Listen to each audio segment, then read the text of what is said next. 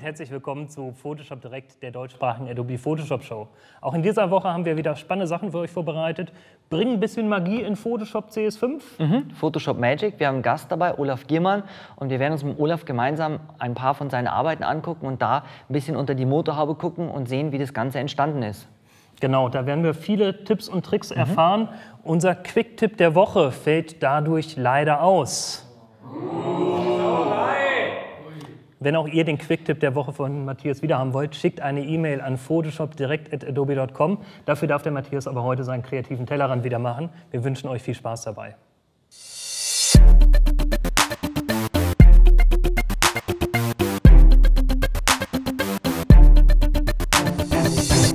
Unser Thema der Woche, Photoshop CS5 Magic. Jetzt kommt ein bisschen Energie in die Sache. Matthias, magst du zu unserem Gast? Na klar. Energie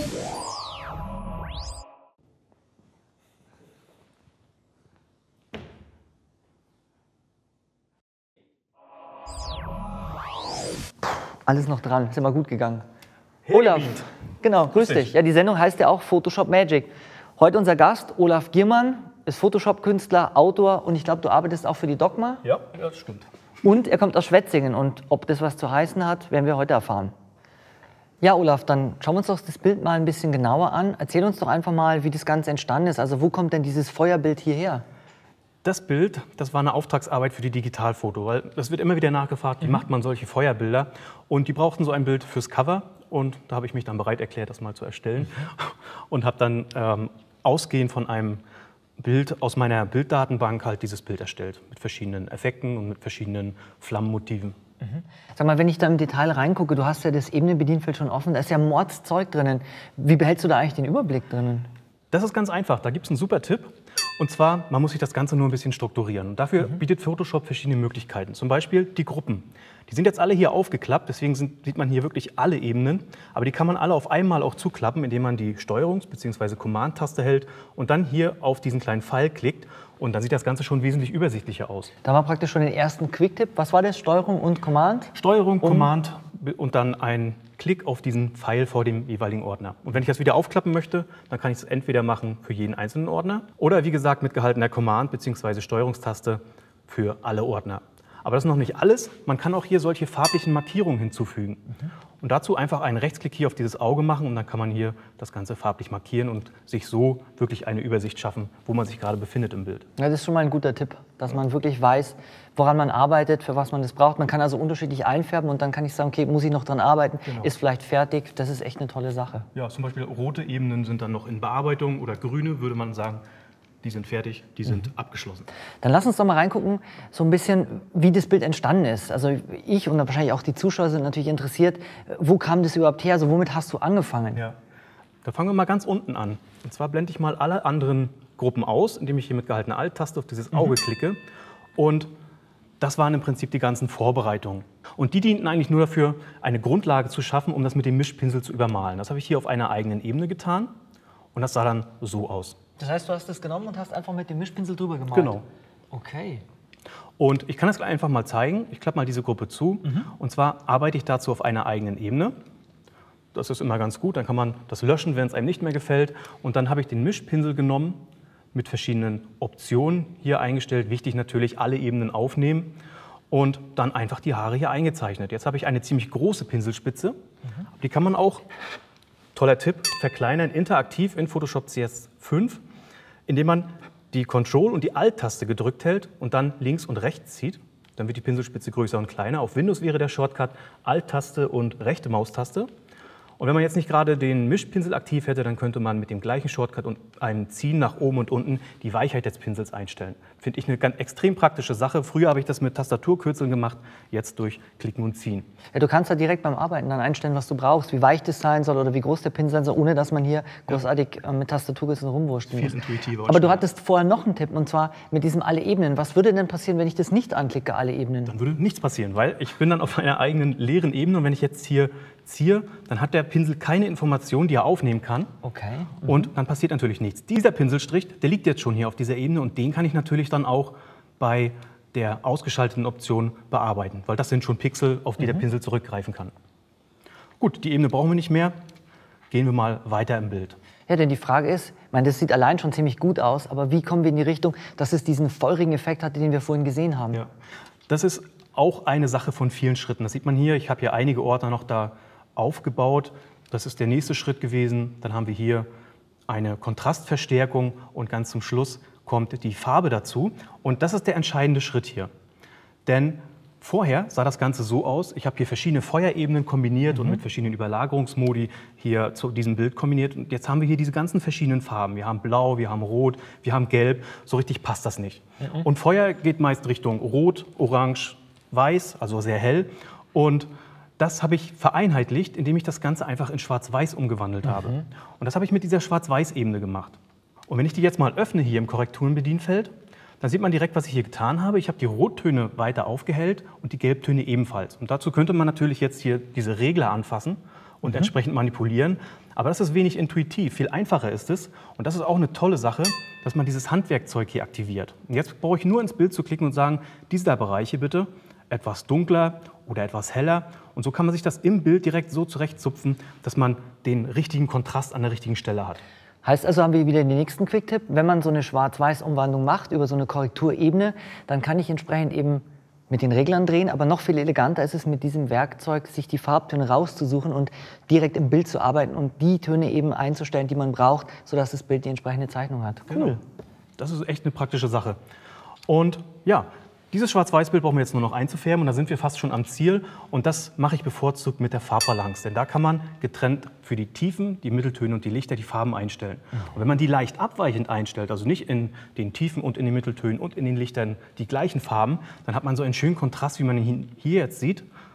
Wir haben mehr gelblich gefärbte Lichter, wir haben mehr rötlich gefärbte Tiefen und das macht man einfach, indem man hier in die Tiefen geht, das in Richtung Gelb bzw. Rot zieht. In den Mitteltönen genau das gleiche und in den Lichtern auch entsprechend angepasst. Das heißt, du machst es praktisch nicht in einem Rutsch, wie vielleicht viele von euch das machen, einfach eben einstellen, sondern du wählst wirklich selektiv für Tiefen, Mitteltöne und Lichter hier die entsprechenden Einstellungen, um hier so diese feurige Zeichnung rauszukitzeln. Genau, genau. Klasse.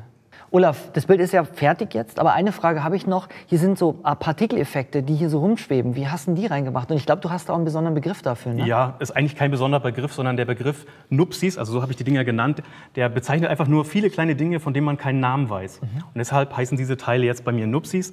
Und im Prinzip ist es nur fotografierter Regen, den man dem Bild überlagert und dadurch diese interessanten Lichtflares erhält. Und die machen das Bild deutlich spannender, als wenn diese einfach nicht da wären. Prima. Das heißt, wir haben heute eine Menge gesehen und wir haben auch gelernt, was Nupsis sind. Eine ganz wichtige Sache für solche Art von Retuschen. Genau. Gut, dann sind wir mit dem Bild fertig und ich würde sagen, wir gucken uns noch was anderes an, denn du hast ja uns noch was mitgebracht, ja. wo wir uns ein paar Sachen im Detail angucken können. Ja, genau. Da habe ich einen super Tipp und zwar, wenn wir uns mal dieses Bild anschauen. Das ist ein Riesenklopper von 1,36 Gigabyte. Und wenn ich das jetzt zum Beispiel zu einer Druckerei geben möchte, dann muss ich das natürlich entsprechend vorschärfen, in das entsprechende Profil konvertieren mhm. und so weiter. Was bleibt mir übrig? Ich lade die Datei und beobachte den Wartebalken. Muss man viel Zeit mitbringen, ja. stimmt. Aber da bietet die Bridge ein kleines, nettes Feature. Und zwar kann man die Shift- und die Alt-Taste gedrückt halten. Und wenn ich jetzt einen Doppelklick auf das Bild mache, dann fragt mich Photoshop, sollen stattdessen die Bilddaten gelesen mhm. werden. Und wenn ich jetzt OK klicke, dann macht das plopp und das Bild ist da. Das ist interessant, den kann ich auch noch nicht. Ja. Das heißt, du kannst ganz einfach die Datei hier aufmachen und musst eben nicht warten, weil die ganzen Ebenen genau. hier reingeladen werden. Das ich habe jetzt hier, wie man sieht, nur eine Ebene mhm. und kann jetzt das Bild nachschärfen. Ich muss natürlich aufpassen, dass ich das Bild nicht einfach dann überspeichere, denn dann sind alle Ebenen verloren. Das ist der einzige Haken an dieser Sache, aber ansonsten kann man das Bild sehr schnell so öffnen. Was hast du uns denn bei dem Bild hier mitgebracht? Was können wir uns denn da mal angucken? Also hier sind ja, sagen wir mal, sehr reduziert Farben drinnen. Wie hast du die denn eingestellt? Hast du da irgendwie so, eine, so favorierte Werkzeuge, wo du rangehst, um Details zum Beispiel einzustellen? Also um Farben zu stilisieren oder anzupassen, gibt es eigentlich nur ein Werkzeug, wo man sagen kann, das ist das Ding und das ist die selektive Farbkorrektur. Denn hier hat man die Möglichkeit für verschiedene Farbbereiche, die man hier sieht, also Rottöne, Gelbtöne und sogar für die Neutraltöne, die vier CMYK-Farben einzustellen. Ich mhm. kann also die Farben verschieben innerhalb der Rottöne oder der anderen Bereiche. Oder ich kann auch die Helligkeit, also die Luminanz dieser Farben, hier verändern mit dem Schwarzregler. Und dann haben wir hier unten zwei Optionen. Einmal die Relativoption und die Absolutoption. Und die Relativoption, die sorgt dafür, dass ich Farben nur verschieben kann, die schon vorhanden sind in einer Farbe. Wenn ich also ein kontaminiertes Rot habe, also beispielsweise durch Cyan, dann kann ich hier mit der Relativoption nur dieses Cyan für diese Farbe entfernen. Und dadurch wirkt das Ganze etwas sanfter. Wenn ich jetzt dagegen Absolut nehme, dann kann ich hier das Ganze stilisieren. und so beispielsweise in den Rottönen selektiv, hier wenn man mal auf die Haare achtet, die Farben verschieben. Oder ich nehme einfach zum Beispiel die Schwarztöne und sage, ich möchte ein bisschen mehr Magenta haben in den Tiefen und vielleicht etwas weniger Gelb. Und so kann man dann das Ganze sehr schnell hier farblich auch ganz extrem stilisieren. Mhm. Das ist auch ein sehr interessanter Quick-Tipp, weil die meisten denken, selektive Farbkorrektur ist eben, weil man die einzelnen Farben einfach anfassen kann, aber man hat noch weitaus mehr Möglichkeiten, eben einfach durch die Option relativ und absolut. Das ist echt ein sehr interessanter Tipp, das Fall. eben auch einzusetzen, um mit Farben hier die Einstellung zu treffen. Ja, also das ist das, das Farbkorrekturtool, wenn man wirklich fein am Bild arbeiten möchte oder halt, wie ich es jetzt hier gezeigt habe, so extreme Farbänderungen zu machen. Ich habe da aber noch einen anderen Tipp und zwar bin ich ein Fan von Shortcuts und von der Gradationskurve. Mhm. Und das liegt ganz einfach daran, dass ich damit sehr schnell arbeiten kann. Zum Beispiel lege ich hier mal eine Gradationskurve an und jetzt kann ich mit Shortcuts hier in die verschiedenen Kanäle springen, die stehen dahinter. Also Alt 2 bis 5. Mhm. Also ich nehme beispielsweise Alt und 5, bin im Blaukanal und kann jetzt hier zum Beispiel den Schwarzpunkt hochziehen, habe damit gleichzeitig die Tiefen so bläulich gefärbt. Ich kann den Weißpunkt runterziehen und so kann ich mich schnell durch die Kanäle bewegen mit diesen Shortcuts und einfach an der Kurve so lange herumzupfen, bis, bis ich die passenden Farben erzeugt habe.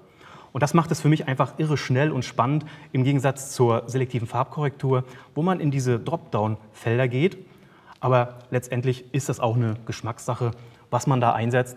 Ich bin Shortcuts und Kurvenfan und insofern muss jeder mal das ausprobieren, was ihnen am besten liegt. Ja, wer hätte gedacht, dass so ein traditionelles Werkzeug wie Gradationskurven, was schon sehr, sehr lange in Photoshop drinnen ist, hier von Olaf Giermann praktisch fast in der täglichen Arbeit zum Einsatz kommt, um subtil mit Farbe umzugehen. Ja, Olaf, vielen Dank, dass du da warst. Gern geschehen. Schön, dass du uns die Einsichten gegeben hast in deine Arbeit, wie solche Sachen funktionieren. Und wir haben doch einige Quick-Tipps auf der Reise gelernt. Und ich glaube, ich werde jetzt lieber rübergehen, weil ich möchte im ganzen Stück bleiben. Es klappt nämlich nicht immer.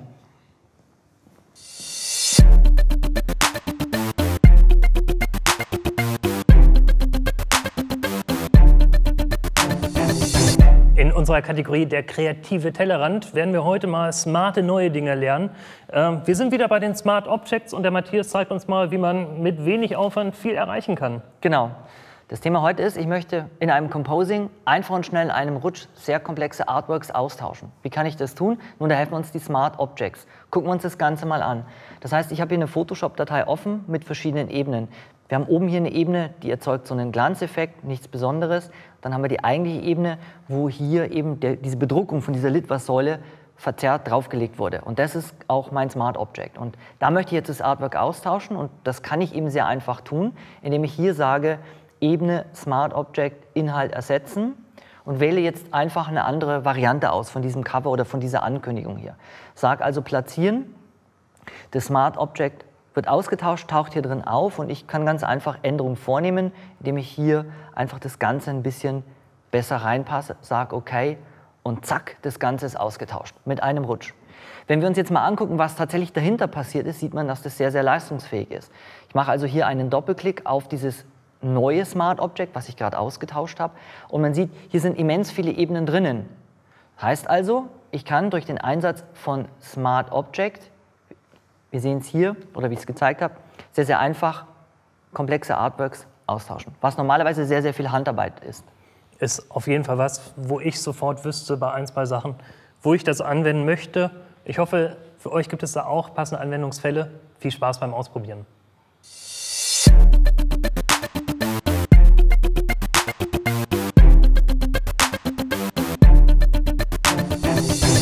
Ja, die Zeit ist heute leider schon um, verging leider viel zu schnell. Wir sollten echt überlegen, ob wir vielleicht die Showzeit verdoppeln. Gute Idee. Aber für heute kriegen wir es nicht mehr hin.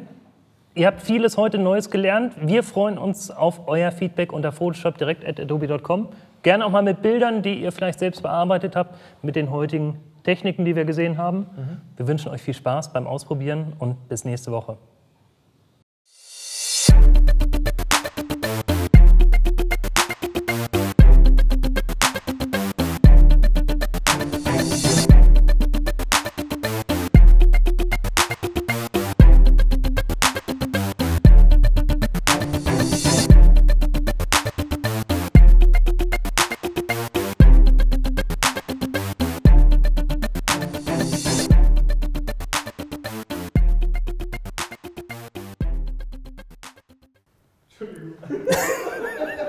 Ein Engel geht durch den Raum. Ein Engel geht durch den Raum. Sag mal, wie siehst du das als zwielichtige Gestalt in der Retuschebranche mit dem aktuellen Lightroom-Preis? Du hast mich angespuckt. Ja, ich weiß, wir machen es nochmal. da, da, da,